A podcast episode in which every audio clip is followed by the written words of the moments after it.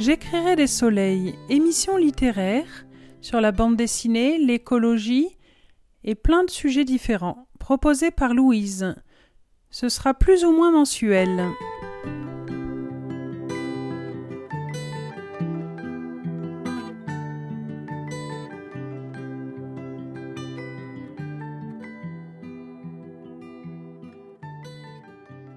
Donc aujourd'hui, euh, je vous propose trois livres et on a une invitée, c'est Christine qui nous a présenté Sabotage, d'une aventure de Lorenzo Falco. C'est écrit par Arturo Pérez Reverte, roman Seuil. Donc c'est elle qui vous le propose, qui vous le présente. Moi, je vous propose Daniel Naon, Le réchauffement climatique commence sous nos pieds, édition Parole. Après, Julia Montfort, Carnet de solidarité, édition Payot. Et on finira avec Christophe Brusset, Vous êtes fou d'avaler ça, un industriel de l'agroalimentaire dénonce. Flammarion Document. Voilà. Donc c'est euh, ces quatre livres qui vous sont proposés dans cette nouvelle édition. Je vous présente Sabotage, un livre écrit par Arturo Pérez Reverte, une aventure de Lorenzo Falco, et c'est édité au Seuil. L'auteur est espagnol il est né à Carthagène en 1951. Licencié euh, en sciences politiques, il a été reporter et correspondant de guerre pendant 21 ans. Il a, il a chroniqué les grands conflits à travers le monde. C'est un auteur très reconnu, traduit dans de nombreuses langues. Certains de ses romans ont déjà été portés à l'écran.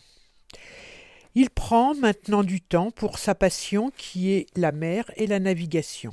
Parlons à présent du roman. Le roman fait partie d'une trilogie dont il est le dernier volume. Une trilogie concernant le personnage principal de ce livre, Lorenzo Falco. Personnage pour le moins trouble, amateur de femmes, d'argent et d'aventure. C'est un agent secret, un espion et même un assassin. Ses convictions politiques n'ont pas de place dans la vie. Son blason pourrait être Je roule pour ma pomme. Nous sommes en 1937. La guerre d'Espagne ravage ce pays. Les républicains espagnols, qui ont temporairement le pouvoir, se battent contre les fascistes et les franquistes. Ces républicains sont soutenus par l'URSS et les brigades internationales de nombreux hommes et femmes de gauche venus du monde entier. On trouve dans ces brigades des anarchistes, des trotskistes et des communistes. Beaucoup sont venus soutenir cette toute nouvelle république qui est en prise avec le franquisme. Soutenus elle, euh, les franquistes sont soutenus, eux, par Hitler et également par l'Italie de Mussolini. Notre, notre, espion se voit confier une mission dans la France du Front populaire dont Blum est le président. Il va se rendre à Paris pour deux missions d'importance. Ces missions lui sont données par les cercles franquistes espagnols. Il doit s'infiltrer dans le Paris de ces années agitées du Front populaire, qui n'est d'ailleurs pas au goût de tous, les cagoulards et de nombreux groupes d'extrême droite qui infiltrent également la police. Il doit donc semer le doute, voire l'abattre, concernant un certain Bayard, Bayard pardon, qui ressemble étrangement à André Malraux. Ce Bayard soutient les républicains espagnols et surtout les communistes, malgré les terribles purges dont ils sont les auteurs sur ordre de Moscou. En utilisant ce Bayard de manière sournoise, il sèmera le doute sur sa probité auprès de ses camarades. Cet homme, pourtant honnête, sera déshonoré. Sa seconde mission est d'endommager la toile que Picasso prépare pour l'exposition universelle. Cette toile, c'est Guernica. Guernica, petite ville de Catalogne qui a été complètement euh, anéantie par l'aviation euh, hitlérienne. Fait d'endommager cette toile permettra de reporter ainsi l'inauguration du pavillon espagnol de l'exposition universelle. Le fait d'endommager ce tableau permettra un report de l'inauguration de l'exposition universelle puisque le pavillon espagnol ne sera pas prêt. Ce pavillon espagnol préparé par le gouvernement espagnol en exil. C'est donc dans les milieux communistes d'artistes, d'écrivains, d'intellectuels que nous allons passer une bonne partie de ce polar. La rencontre de Falco avec Pablo Picasso nous dépeint un homme, imbu de lui-même, coureur de jupons, plus intéressé par l'argent que par des idéaux politiques. Il vit comme beaucoup de réfugiés espagnols, loin des combats qui déchirent son pays et surtout beaucoup plus soucieux de son prestige que d'autres choses. Bon, je ne vais pas vous raconter les 400 pages de ce livre, qui est très intéressant. Il concerne les mouvements politiques de l'Europe de 1937. On va passer de l'Allemagne à l'Italie, de la France à l'Espagne, des milieux de gauche à ceux de droite, même d'extrême droite, croisant les services secrets de tous ces pays. N'y cherchez surtout pas les bons et les méchants. Aux yeux de Falco, sans doute de l'auteur lui-même, peu d'hommes sont des idéalistes, quel que soit leur chemin politique, la violence, le pouvoir, l'argent semblent les mener, et mener le monde d'ailleurs. Pas très optimiste comme constat. Peut-être que son ancien métier de reporter de guerre l'a un peu désillusionné sur l'être humain. Cependant, ce livre, s'il n'est pas optimiste, est très bien écrit. On se trouve happé par ces personnages, curieux, des rebondissements et des mystères. Beaucoup de cynisme, mais d'humour aussi dans son écriture. La vie du Paris d'avant-guerre, ou plutôt de l'entre-deux-guerres, y est très bien rendue, avec beaucoup de détails très réalistes. J'avais déjà lu cet auteur, j'ai bien aimé ce roman, et cela me donne envie de lire les deux autres livres de cette trilogie, qui s'intitulent Folko et Eva. Mais attention aux nuits blanches, vous n'allez pas le lâcher. C'était Sabotage, une aventure de Lorenzo Falco, écrit par Arturo Pérez Reverte, édité au Seuil. Et présenté par Christine.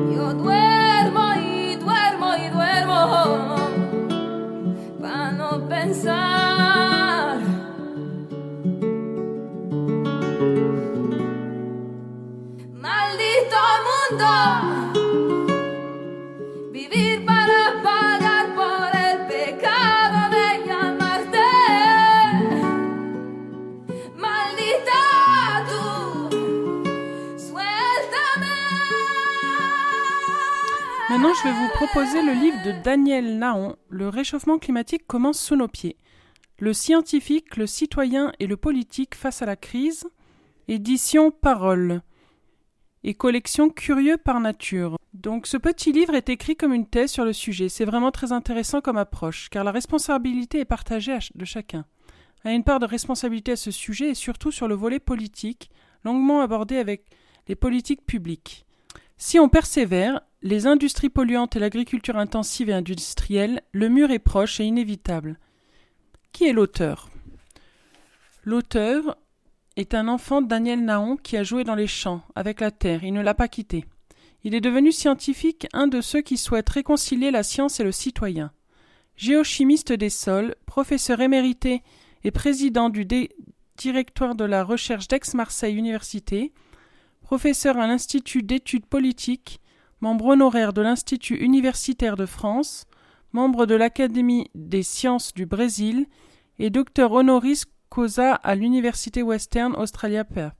Daniel Naon a fondé le Centre européen de recherche d'enseignement de géosciences de l'environnement du CEREG à l'Europole de l'Arbois en 1995, a présidé le CIRAD, Centre de coopération internationale pour le développement et de la recherche. En 1999 à 2003, il a été directeur général de la recherche au ministère de l'Éducation nationale, de la recherche et de la technologie pour l'année 1997 à 1998. Voilà, donc il sait vraiment de quoi il parle, il est spécialiste du sol et aussi du climat. Lorsque l'on parle du réchauffement climatique, et on en parle de plus en plus, et dans tous les cercles de la société, on a tendance à regarder le ciel, le soleil, en oubliant ce qui se passe sous nos pieds. Et pourtant, sous nos pieds, il y a le sol, biodiversité, son histoire, sous le sol il y a nos ancêtres aussi. Après Daniel Naon, scientifique de la Terre, pour pouvoir agir, il faut d'abord comprendre. Comprendre comment on en est arrivé là, comprendre que si l'invention de l'agriculture il y a douze mille ans, la domestication des animaux très peu de temps après, ont permis le développement de l'humanité, la rapide transformation du chasseur-cueilleur en homme moderne, elles ont aussi pris une part non négligeable au dérèglement climatique auquel nous devons faire face aujourd'hui. Ce livre nous propose de revenir sur cette évolution pour en cerner les mécanismes.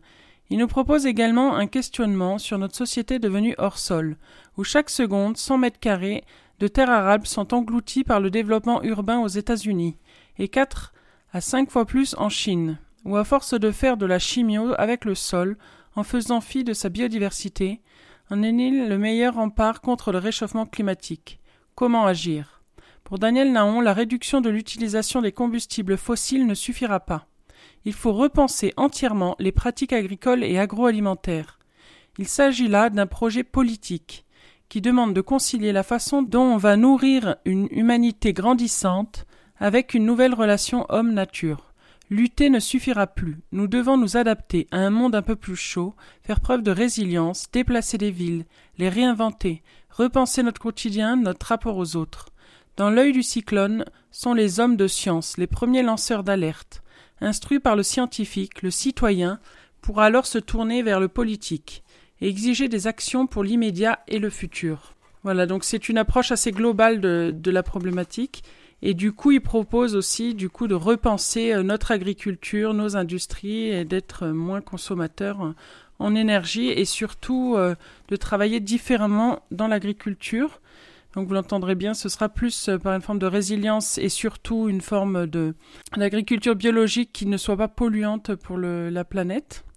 Voilà, je vais poursuivre avec euh, l'introduction du livre qui explique bien euh, le sens du livre. Depuis le début du XXe siècle, jamais le monde n'aura été aussi dominé, bousculé et transformé par la science, qui en réduisant le temps et les distances entre les hommes et leur culture, a permis puis accéléré la mondialisation.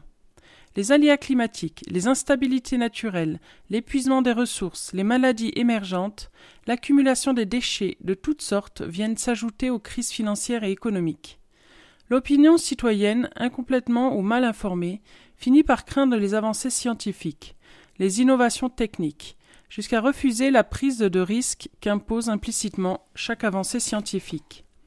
Mais la négation du risque peut entraîner l'inaction par le simple refus d'innover voire même conduire à renoncer à la croissance et créer une crise sociale. Cette façon d'agir opère par amplification, au point que l'homme se sent davantage coupable des effets de son développement sur son environnement plutôt que sur celui d'un milliard de ses semblables, dans un dénuement monétaire et humain considérable. La connaissance est à la portée de tout le monde et génère une responsabilité collective. Nous ignorons quelles sont les voies que la science choisira demain, mais elle est devenue une partie intégrante, sinon essentielle, du développement et du comportement social. À ce titre, elle n'appartient plus au seul scientifique, mais bien aussi au système sociétal géré par les politiques. La science et ses chercheurs ont l'obligation de définir et de projeter leurs responsabilités dans ce que l'humanité pourrait devenir demain. Ainsi l'exigence communautaire impose lentement aux scientifiques une éthique de responsabilité. Ce n'est pas une vertu mais un principe, parce qu'elle est avant tout une réponse à un appel, celui de la société. Telle est l'ardente obligation de la science. Telle doit être d'abord sa responsabilité. Car à quoi servirait la science ou la connaissance sans partage? Que serait la réalité scientifique si elle était coupée du monde des valeurs morales? Que serait un monde nanti face à une crise majeure des ressources naturelles? La seule voie de passage du progrès est celle qui passe par l'équilibre entre la nature et les valeurs morales. La responsabilité morale ne devrait pas relever de l'application stricte de la loi et être inscrite dans la Constitution, comme l'est le principe de la précaution. Mais elle devrait relever d'une intelligence de l'ordre social et donc ne pas être un frein au progrès scientifique. Les crises font partie intégrante de la réalité du monde. L'erreur est de croire que le développement des sociétés est linéaire, tout ce que la réalité vivante n'est pas. Car la vie, la science et les sociétés avancent par à-coups et par bifurcation, par crise entre ordre et chaos, comme l'évolution darwinienne. Les poissons n'ont pas évolué de façon linéaire en reptiles, car tous les poissons ne sont pas devenus des reptiles, ni les reptiles tous des oiseaux. Mais chaque crise présente ses opportunités. Il faut savoir tirer les leçons et saisir l'occasion. Il y a des voies nouvelles à explorer, des prises de risques à décider. Dans le siècle écoulé, l'humanité a gagné environ 25 ans d'espérance de vie, alors qu'il avait fallu auparavant mille ans pour parvenir au même chiffre. Mais cela a un coût. Jamais l'action humaine n'a autant dégradé de ressources naturelles. Ce sont de tels paradoxes que les chercheurs doivent apprendre à gérer. L'économie jusqu'à présent s'est imposée aux dépens de la durabilité des ressources. Si on y prend garde, de tels comportements peuvent déboucher sur des crises internationales graves, engendré par l'épuisement des ressources naturelles, au nom de l'efficacité économique. Notre temps aime les commodités et rend sourd à la clameur des plus démunis. Aucune croissance ne peut se justifier si elle outrage la dignité de l'être humain, de même qu'aucune croissance ne peut se faire au mépris de la nature. L'homme reste avant tout un être qui pense, et heureusement sa réflexion ne se limite pas à la science et à la technique. Recours à la symbolique, au mythe, à la poésie, à l'art, car tous sont des moments de la vie de l'esprit. Les approcher, les pratiquer, permet à l'esprit une préparation prospice à la sublimation, à la transcendance de notre condition. Nous sommes saisis par la beauté d'une musique, par la puissance imposante et émouvante d'une œuvre d'art, par la douceur touchante et le bien-être que procure un poème, par la pertinence évocatrice d'un symbole, par les préceptes et les idées forces d'un mythe plus que par le conte. C'est une partie de l'état d'homme, une invention de son esprit dans le beau et la grandeur. Les scientifiques dans leur formation devraient avoir l'obligation de côtoyer la connaissance du beau. Leur inspiration, leur innovation en sortiraient gagnantes. Depuis 2,5 millions d'années, la Terre est entrée dans le dans un climat glaciaire qui voit se succéder de longs épisodes glaciaires et de courts épisodes interglaciaires climatiquement plus stables. Cette alternance est d'origine astronomique, comme l'a montré le climatologue et mathématicien serbe Milutin Milankovic. La Terre, dans sa course autour du Soleil, reçoit périodiquement des quantités variables d'énergie solaire. Mais aujourd'hui, alors que nous sommes en plein épisode interglaciaire, le CO2 atmosphérique atteint 420 ppm, pourquoi cette valeur anormalement haute depuis la révolution industrielle européenne et plus précisément depuis la fin XVIIIe siècle? Les teneurs de l'atmosphère en gaz à effet de serre ne cessent de croître. L'effet de serre de la Terre est pourtant un phénomène naturel. Le CO2 et le CH4 atmosphérique empêchent le rayonnement infrarouge terrestre de rejoindre l'espace. Celui-ci réchauffe l'atmosphère dont la température moyenne atteint plus de 15 degrés, alors que sans cet effet, elle plafonnerait à moins 18 degrés. Il s'agit donc d'un phénomène bénéfique pour la vie sur Terre. Cependant, les hausses de température sont particulièrement rapides depuis 40 ans, entraînant la fonte des glaces du Groenland et des glaciers de montagne, l'élévation du niveau de la mer, l'intensification des perturbations météorologiques. Pour se développer, notre société brûle de plus en plus de combustibles fossiles, pétrole, gaz naturel, charbon, pour faire face à une croissance démographique sans précédent. Elle couvre de sillons, de terres arables. Elle les exploite intensément pour nourrir le monde, ce qui se traduit par des rejets de CO2, CH4, N2O et de valeurs d'eau de plus en plus forts. Pour la première fois dans l'histoire de la Terre, l'homme a une grande part de responsabilité dans les variations du cycle géologique. Il perturbe l'évolution climatique. Il devient le principal agent d'érosion, il modifie le cycle des éléments. Il change le statut de l'eau dans son cycle, avec de plus en plus d'eau salée et polluée, au détriment de l'eau douce. Il acidifie par son action les eaux marines.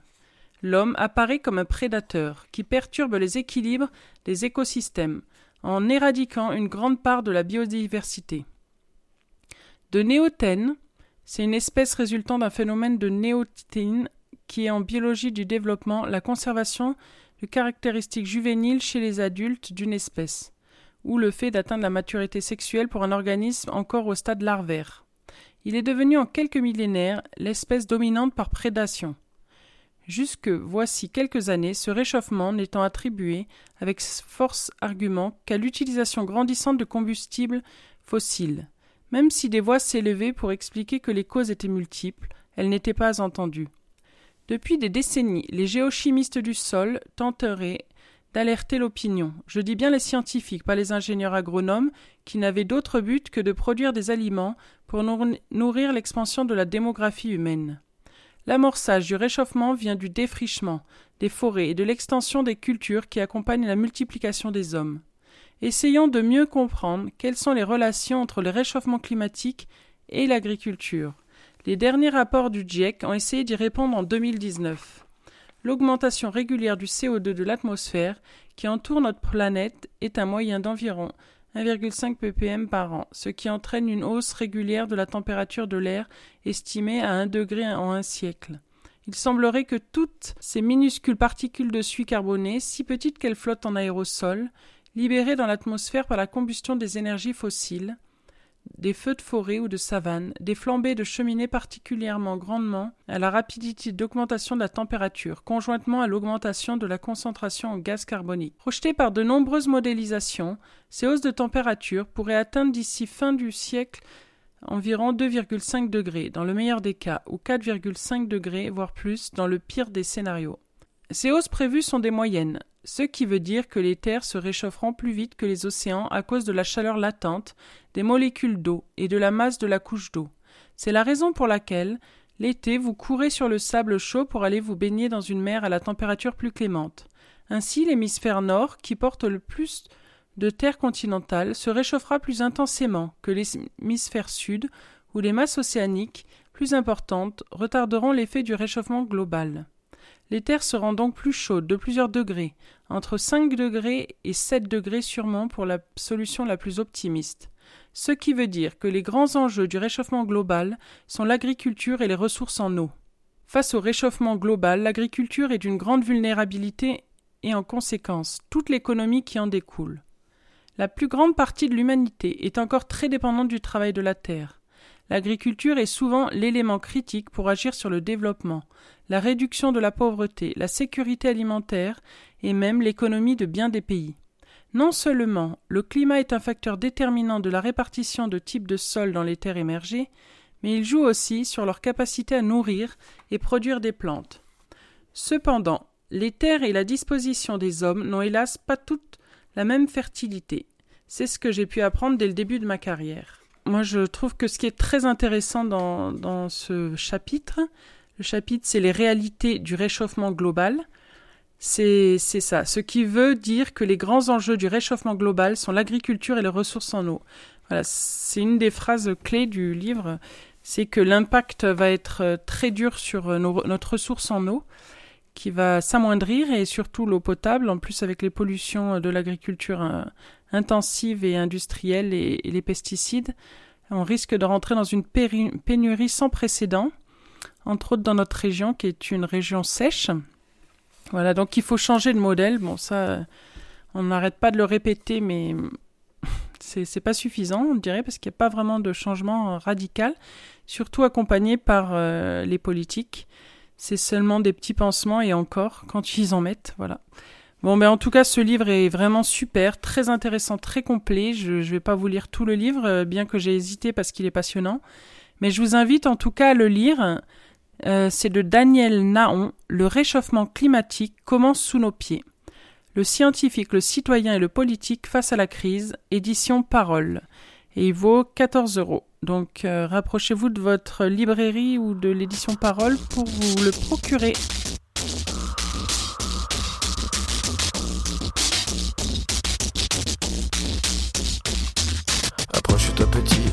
Écoute-moi gamin.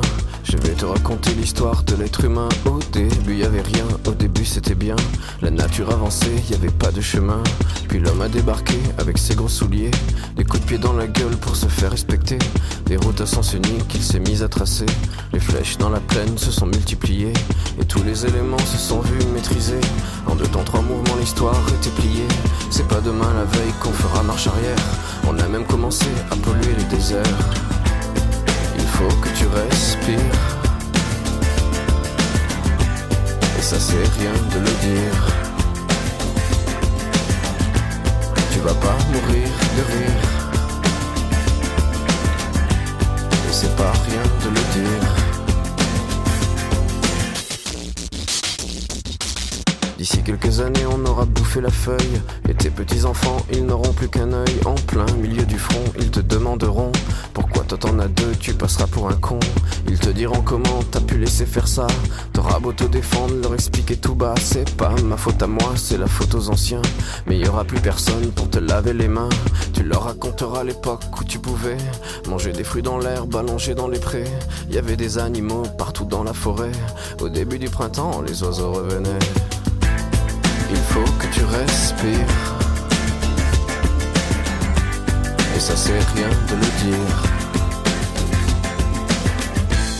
Tu vas pas mourir de rire. Et c'est pas rien de le dire. Il faut que tu restes. Poser un livre de Julia Montfort, Carnet de solidarité. C'est une plongée dans une France qui défend sa tradition d'accueil.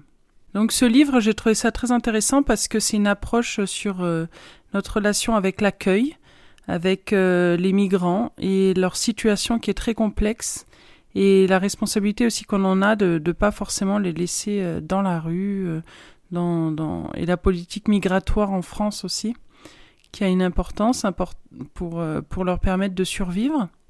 Déjà que la traversée pour arriver jusqu'à chez nous est déjà très très complexe et engendre beaucoup de violence. Voilà, donc euh, je trouve que ce livre est très intéressant pour, euh, pour nous remettre en question par rapport à notre politique d'accueil. Voilà, donc Julia Montfort est journaliste. Après avoir elle-même ouvert sa porte à un exilé, elle est partie à la rencontre de ceux qui font la France terre d'accueil, afin de nous livrer une version plus lumineuse de l'hospitalité que cette répandue dominée par la peur. Artiste humaniste engagé, Abdelhan Malik est le parrain de l'association TOT, la première école de français diplômante pour les réfugiés et demandeurs d'asile. Depuis 2015, la France est le théâtre d'un durcissement de sa politique migratoire, auquel répond de façon impulsive une vague de solidarité sans précédent. Tu n'es pas mon ami, semble dire à l'étranger ces nouveaux résistants, dont l'auteur a rejoint les rangs de 2017, que ces carnets donnent la parole. Au fil des rencontres, nous découvrirons leur action et leurs difficultés. Ils agissent le plus souvent dans l'illégalité, mais aussi dans leur bonheur, la solidarité des liens tissés et l'alignement éthique qui naissent dans l'accueil. Carnet sent enfin l'occasion d'une réflexion, nourrie par de nombreux témoignages de personnalités publiques. Damien Carême et le philosophe Guillaume Leblanc, entre autres, autour de l'enjeu primordial de l'accueil des exilés en France et dans le monde.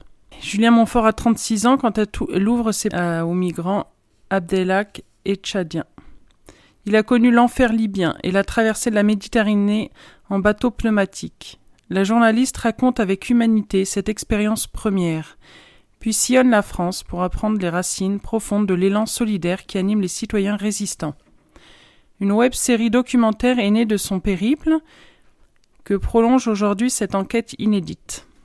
Donc voilà, je vous conseille ce livre. C'est édition Payot, Julien Montfort Carnet de solidarité, euh, et je vais vous en lire des extraits. À l'école de l'hospitalité, l'accueil à hauteur d'enfant.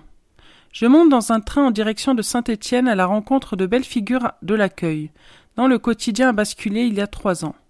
Amandine est infirmière dans un centre psychiatrique. Son mari, Mathieu, enseigne l'éducation physique au collège. Tous deux ont choisi d'ériger l'hospitalité en principe éducatif pour leurs trois enfants. Romain 15 ans, Gaëtan 12 ans et Maya 8 ans. C'est Amandine qui a choisi de me raconter son histoire en m'envoyant ce mail. Je m'appelle Amandine, j'ai 40 ans, je suis mariée et j'ai trois enfants, plus deux depuis presque un an.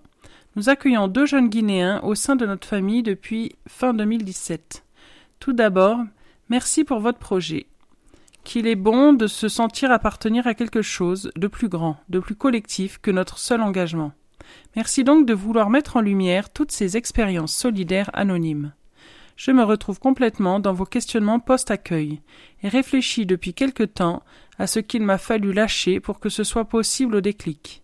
Quoi qu'il en soit, quelle expérience extraordinaire, par un long fleuve tranquille non, des vagues plutôt, des inquiétudes de l'engagement, mais au final quelle joie sans doute, une des expériences les plus belles de ma vie. Dans ce message, d'une grande pudeur, comme l'essentiel des témoignages que j'ai pu recueillir, il ne s'agit jamais de faire vibrer les bons sentiments. L'accueil est souvent vécu comme une expérience existentielle. À la lecture de ce mail, j'étais curieuse de savoir comment les trois enfants d'Amantine avaient vécu leur éveil à l'hospitalité. Comment réagit-on lorsqu'il faut du jour au lendemain partager sa vie, son espace et ses parents avec deux inconnus? La maison du bonheur. À mon arrivée dans le pavillon familial, je suis accueillie par une merveilleuse odeur de mafé. Ce plat, traditionnel de viande mijotée, est entré dans le régime alimentaire de la famille. Depuis l'arrivée, sous leur toit, de Djibril et Lamine de mineurs guinéens isolés qui ont fui leur pays à l'âge de l'insouciance. Le tube Surfing USA des Beach Boys retentit dans la cuisine, comme à l'été 1960 sur les plages de la côte ouest des États-Unis. Il règne dans cette maison un esprit de joie partagé qui radie les visages. Maya chahute avec Djibril qu'elle surnomme Mamie Djibril, car elle a déposé un petit napperon sur sa tête. Il la serre fort dans ses bras et dépose un baiser sur sa joue, comme le ferait un grand frère. Premier geste de tendresse dans l'océan de témoignages d'affection, dont je vais être le témoin. En l'apparence, peu de choses ont changé, depuis qu'ils sont passés de cinq à sept à la maison, hormis les deux couverts supplémentaires à la table et les habitudes alimentaires qui se sont enrichies de découvertes exotiques. Le gombo, ce petit légume vert africain à la peau duvetée, a simplement trouvé sa place aux côtés des, des traditionnelles courgettes et aubergines. Penché au-dessus de la marmite, la mine ferme les yeux pour profiter des effluves épicés et envoûtantes qui lui rappellent la Guinée. Ce plat est l'un des rares souvenirs qui me relient encore à mon pays. Je suis nostalgique. Voilà, vous voyez un petit peu du coup euh, le parfum du livre. C'est beaucoup de témoignages, euh, des ressentis et, comment euh, j'ai géré du coup l'accueil pour les laisser moins dans la misère, parce qu'il y a quand même une misère très importante euh, quand ils arrivent là et une difficulté d'adaptation. Donc de les accueillir, c'est aussi ça, c'est de leur permettre de, de s'adapter et de comprendre aussi euh, notre pays qui est pas forcément facile et qui a beaucoup de travers. Bon, dans leur pays c'est pareil, hein, mais bon, sachant qu'ils ont fait euh, l'effort de venir nous voir et de malgré toutes les difficultés qu'ils ont traversées, la violence aussi souvent qu'ils ont fui de leur pays parce qu'ils viennent pas seulement pour voir le soleil, mais seulement pour peut-être souffler aussi un peu. Euh, voilà, ce, livre, je le trouve très intéressant. La démarche est super. Euh, je, trouve que Julien Montfort a une très belle plume aussi. C'est très agréable de la lire. Et donc, euh, je vous conseille vivement ce beau bouquin qui s'appelle Carnet de solidarité.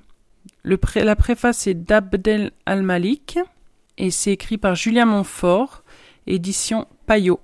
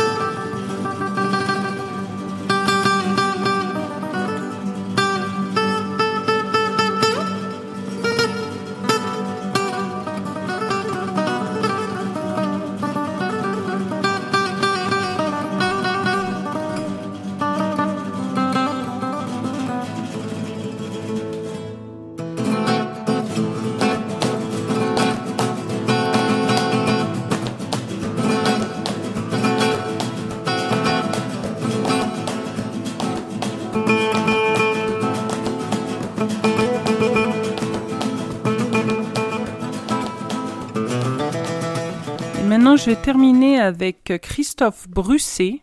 Vous êtes fou d'avaler ça. Un industriel de l'agroalimentaire dénonce. C'est édition Flammarion, document. Et il y a un guide de survie en magasin à la fin de. Bon, déjà, euh, l'introduction, vous pouvez la comprendre, c'est éviter euh, vraiment euh, l'agriculture industrielle et essayer de travailler avec un maximum de producteurs et de savoir d'où viennent vos aliments, parce qu'à partir du moment où il y a énormément d'intermédiaires, il y a aussi, quand c'est l'industrie qui s'occupe de nous alimenter entre nous, c'est pas forcément que pour notre bien. Et donc, en fait, ce livre, il retrace ça. Moi, je l'ai trouvé super, super intéressant. Euh, donc, je vous invite à le lire. Donc, c'est Matières premières avariées, marchandises trafiquées, contrôle d'hygiène contourné. Christophe Brusset dénonce les multiples dérives dont il est, depuis 20 ans, le complice ou le témoin dans les coulisses de l'industrie agroalimentaire. Ingénieur de haut niveau, devenu dirigeant au sein de groupes internationaux à 44 ans, il a décidé de faire aujourd'hui son devoir et de briser la loi du silence. Piment indien rempli de crottes de souris, thé vert de Chine bourré de pesticides, faux safran marocain, viande de cheval transformée en bœuf, confiture de fraises sans fraises, origan coupé aux feuilles d'olivier, etc. Les arnaques qu'il révèle sont nombreuses, mais ses conseils rassemblés dans son guide de survie de magasin devraient vous permettre d'en déjouer la plupart. Christophe Brusset raconte la course de vitesse planétaire entre fraudeurs pour fournir aux industriels des matières premières toujours moins chères, son récit effarant est une plongée saisissante et pleine d'humour dans un monde souvent sans foi ni loi. Soyons directs, ce qui intéresse les industriels, c'est votre argent, pas votre bonheur ni votre santé. Donc vous avez compris la couleur. Donc je vais vous lire un chapitre. Un piment trop rouge pour être honnête. Pour être tout à fait franc, il s'est pourtant trouvé qu'une affaire qui a mal tourné et pour laquelle on n'a pas été franchement malin. Tout avait parfaitement commencé. Quand un joli conte, pour les tout petits, il était une fois un fournisseur indien, avec qui j'avais fait quelques affaires. Il me proposa gentiment et en toute amitié un piment en poudre magnifique, à un prix défiant toute concurrence. Les échantillons étaient superbes, belle couleur, rouge, le piquant présent sans être trop fort, et le goût légèrement sucré. La Miss Monde du piment. Un produit parfaitement adapté au goût européen, pas besoin d'analyse. On sait tout parfaitement, moi le premier, que c'est un produit daubé. Pour une raison très simple. Le prix de ce piment ne colle pas du tout avec sa qualité visuelle. Il a une texture très fine et une couleur magnifique. Brillante, presque trop belle pour du piment, il devrait coûter au moins deux fois plus cher que ce que je le paie. Sa couleur est artificielle, cela ne fait aucun doute. Il est peu piquant parce qu'il ne contient pas beaucoup de vrai piment, ou alors une bonne dose de piment épuisé dans l'huile essentielle. La capsaïne a été extraite le goût légèrement sucré, apporté par un édulcorant intense, comme de l'aspartame ou de la saccharine, en quantité assez faible, et là pour dissimuler un arrière-goût suspect, sans qu'on ne retrouve dans les piments, dans les analyses du sucre qui n'a rien à faire avec du piment. Goût de quoi? Mystère. Mais en commerçant, malin, qui veut éviter les ennuis, nous avons fait effectuer par un laboratoire accrédité COFRAC, Comité français d'accréditation, une analyse de routine. Bien entendu, tous les paramètres analysés se retrouvent parfaitement dans les clous. Nous gardons d'ailleurs précieusement cette analyse pour bien prouver aux empêcheurs de vendre en rond, contrôlons sérieusement nos produits et que nous préoccupons de leur qualité, de la sécurité et tout et tout. Une fois que nous sommes couverts, rien ne s'oppose à ce qu'on mette notre piment sur le marché. Ce que nous nous empressons de faire, le prix est tellement compétitif que nous remportons facilement des marchés et que le volume traité ne tarde pas à être important. On spécule avec des stocks considérables. Les semaines et les mois passent et nous vendons des dizaines de containers. Cette merveilleuse histoire aurait pu ne jamais avoir de fin si au bout de deux ans, un concurrent à l'esprit malsain et pas malin du tout n'avait fait des analyses poussées pour identifier le colorant qu'avait ajouté le fournisseur. Il a finalement démasqué le coupable. Un colorant tout ce qu'il y a de plus sympathique et chimique du type Red Sudan, généralement utilisé pour donner une belle teinte rouge aux peintures, et par exemple cette jolie couleur caractéristique du diesel. Pas franchement alimentaire, mais probablement pas dangereux, aux doses utilisées dans notre piment, encore que je ne pourrais pas l'affirmer. Le service de répression des fraudes ou la DGCRFP, Direction générale de la concurrence, de la consommation et de la répression des fraudes, comme il faut dire maintenant, a été informé et tout notre stock de beaux piments mis sous séquestre. Nous avons bien tenté de nous justifier, de montrer des certificats d'analyse, mais ils n'ont rien voulu savoir, et nous ont obligés à détruire toute la marchandise, plusieurs dizaines de tonnes qui ne demandaient rien à personne. Tout cela à nos frais, ce qui nous a coûté presque toute la marge que nous avions faite avec ce produit. Loupé. Faire détruire ce beau piment, que toutes les marques supermarchés s'arrachaient, et que nous avions même réussi à vendre à une des plus prestigieuses épiceries fines parisiennes mondialement connues, relevé du plus parfait gâchis. Nous devons pourtant faire notre mea culpa. Nous nous sommes laissés aveugler par notre vanité, gonflée d'assurance et de suffisance à en exploser, sachant parfaitement que le piment est daubé et qu'il y avait un risque réel que ce soit découvert tôt ou tard, que nous aurions dû faire des stocks aussi importants. Certains penseront que nous aurions dû chercher ce qui clochait dans le produit, avant que nos concurrents ne le découvrent, mais il faut aussi bien comprendre que nous ne voulions surtout pas connaître la nature de la tricherie, car le savoir nous aurait rendus complices, alors que dans l'ignorance totale nous étions victimes, ce qui pénalement change la donne. Notre meilleure source de pimentari, je me suis mis en quête d'une solution. Je l'ai trouvée en Afrique du Sud, beau pays, plein de gens malins. Un industriel local m'a proposé un beau piment, belle couleur, piquant mais pas trop, et surtout pas cher. Cette fois, on a procédé à des analyses poussées sur les colorants. Ben oui, on peut expliquer aux fraudes qu'on s'est fait avoir une fois. Même eux trouveraient louche que cela se reproduise. Ce nouveau piment ne contenait pas de colorant artificiel, mais il était trop bon marché, donc forcément pas très net. Mais voilà, les analyses étaient bonnes. Alors banco, on est reparti comme en 40, un conteneur, deux containers, tout allait à merveille. Client content, actionnaire ravi, mon boss aux anges, et puis on s'est tout de même rendu compte que les analyses étaient trop bonnes. Cela peut sembler paradoxal, mais certains paramètres ne peuvent pas être trop bons. Même un inspecteur des fraudes y trouverait à redire. Par exemple, un fromage doit contenir des moisissures vivantes. S'il n'y en a pas du tout, c'est suspect. Dans notre cas, le piment était quasi stérile pas le moindre bactérie, moisissure ou autre miasme vivant, ce qui n'est possible qu'avec une seule méthode dont personne ne peut entendre parler, la ionisation. Ce n'est à proprement parler interdit, mais un produit irradié doit être déclaré sur l'emballage et bien sûr est invendable, car les consommateurs n'ont pas confiance. Allez savoir pourquoi personne ne veut consommer des produits irradiés. Pourtant, l'ionisation est la méthode de décontamination la plus efficace. Autre avantage, elle coûte beaucoup moins cher que les épices techniques qui permettent de traiter les épices, n'altère que la couleur comme la vapeur d'eau qui est la technique classique et ne laisse pas de résidus comme les traitements chimiques au bromure de méthylé ou de phosphine en hydrure de phosphore. Bon chef, on fait quoi? Quoi on fait quoi? Qu'est-ce que tu veux faire? Ben, il est ionisé ce piment. Tu en es sûr? T'as des preuves? C'est évident, pas besoin de preuves, le piment est stérile.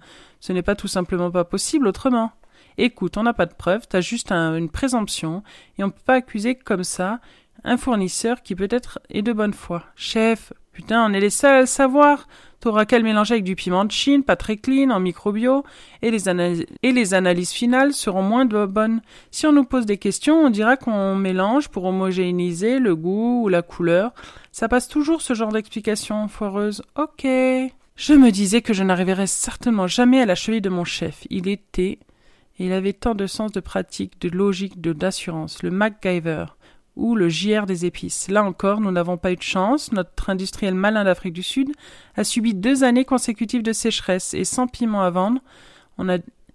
Il a dû mettre la clé sous la porte. Mais rassurez-vous, pour le piment comme pour le reste, ce n'est pas les partenaires malins qui manquent. Ben voilà, c'est ce chapitre illustre vraiment le bouquin. Il y a beaucoup beaucoup de secteurs qui agro-industriels qui nous trompent de A à Z, qui nous intoxiquent et qui et qui essayent de faire un maximum de profit sur euh, sur notre tête, voilà, comment on peut dire ça.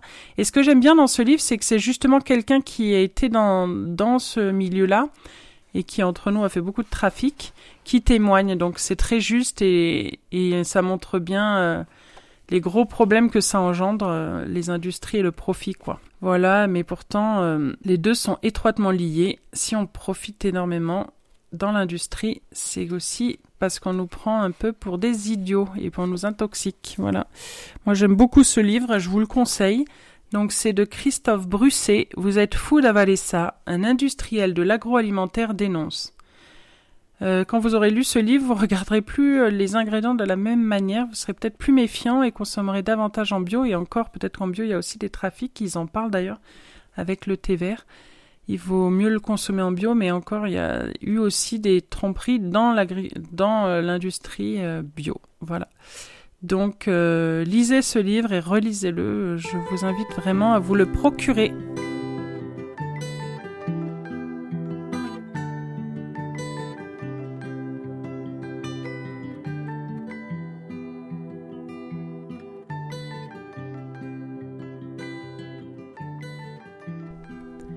J'écrirai des soleils, émissions littéraires sur la bande dessinée, l'écologie et plein de sujets différents, proposés par Louise. Ce sera plus ou moins mensuel.